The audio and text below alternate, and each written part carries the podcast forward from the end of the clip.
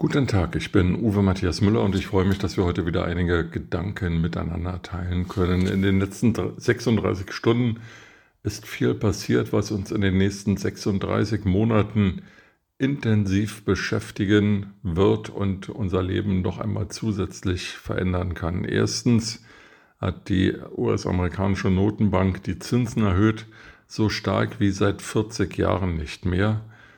Und dies hat eine Sogwirkung auch auf äh, die Europäische Zentralbank und den Euro.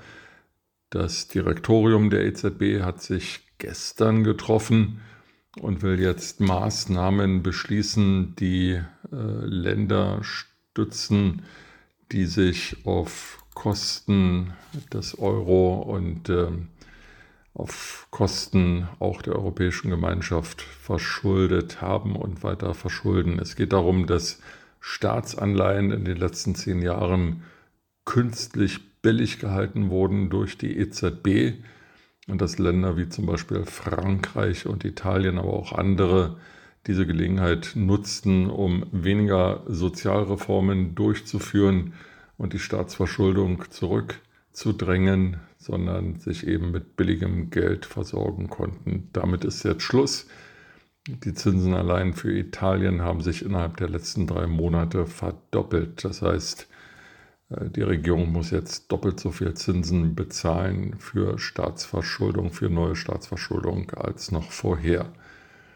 Der Trend wird weiter nach oben gehen, denn die Inflation ist ungebremst und äh, daher muss sowohl die Europäische Zentralbank als auch die US-amerikanische Zentralbank Maßnahmen ergreifen, um Geld teurer und knapper zu machen, damit die Inflation nicht ausufert. Das ist im Zuge des amerikanischen Wahlkampfs natürlich ähm, ganz kritisch für die beiden Administrationen, denn teures Geld bedeutet höhere Zinsen für Kredite für Baukredite und äh, schwierige Situationen für Unternehmen, die Geld brauchen, um äh, sich zu strukturieren und äh, zu finanzieren.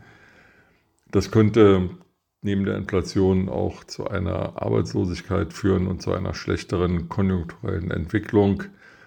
Das Schlagwort hierfür ist Stagflation.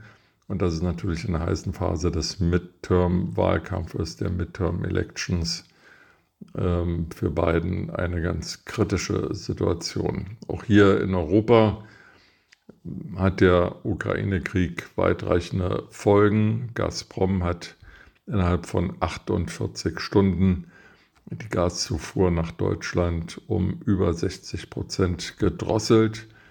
Das heißt, ähm, wir gehen einem schwierigen Winter entgegen und da stellt sich dann eben auch die Frage, neben den höheren Kosten und kälteren Wohnungen, wie die Bürger das alles aufnehmen. Gleichzeitig zögert die Bundesregierung weiterhin, den Ukraine-Krieg so schnell wie möglich zu beenden. Sie gibt der Ukraine nicht die angeforderte und benötigte Hilfe. Es geht unter anderem um vier Flugabwehrsysteme, die Bundeskanzler Scholz versprochen hat, Bundesverteidigungsministerin Lambrecht hat gestern angekündigt, drei liefern zu wollen. Also nur 75 Prozent des Versprechens von Bundeskanzler Olaf Scholz wird erfüllt werden.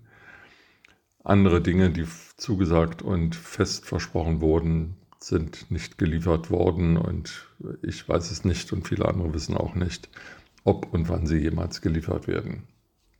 So zieht sich der Ukraine-Krieg dahin zulasten natürlich der Menschen, die aus ihren Häusern vertrieben werden oder gar von der russischen Soldateska ermordet werden.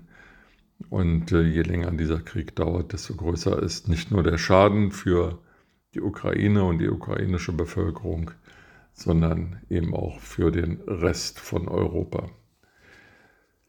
Was bleibt, ist die Hoffnung, dass die Bundesregierung doch noch zu einer gewissen Stärke findet und ist die Hoffnung, dass die Bürger vernünftig bleiben und vernünftig reagieren auf all die Wirrnisse, die jetzt schon eingetreten sind und die noch weiter zunehmen werden. Mit dieser Hoffnung in den Tag wünsche ich Ihnen eine gute Zeit und freue mich, wenn wir uns bald wiederhören.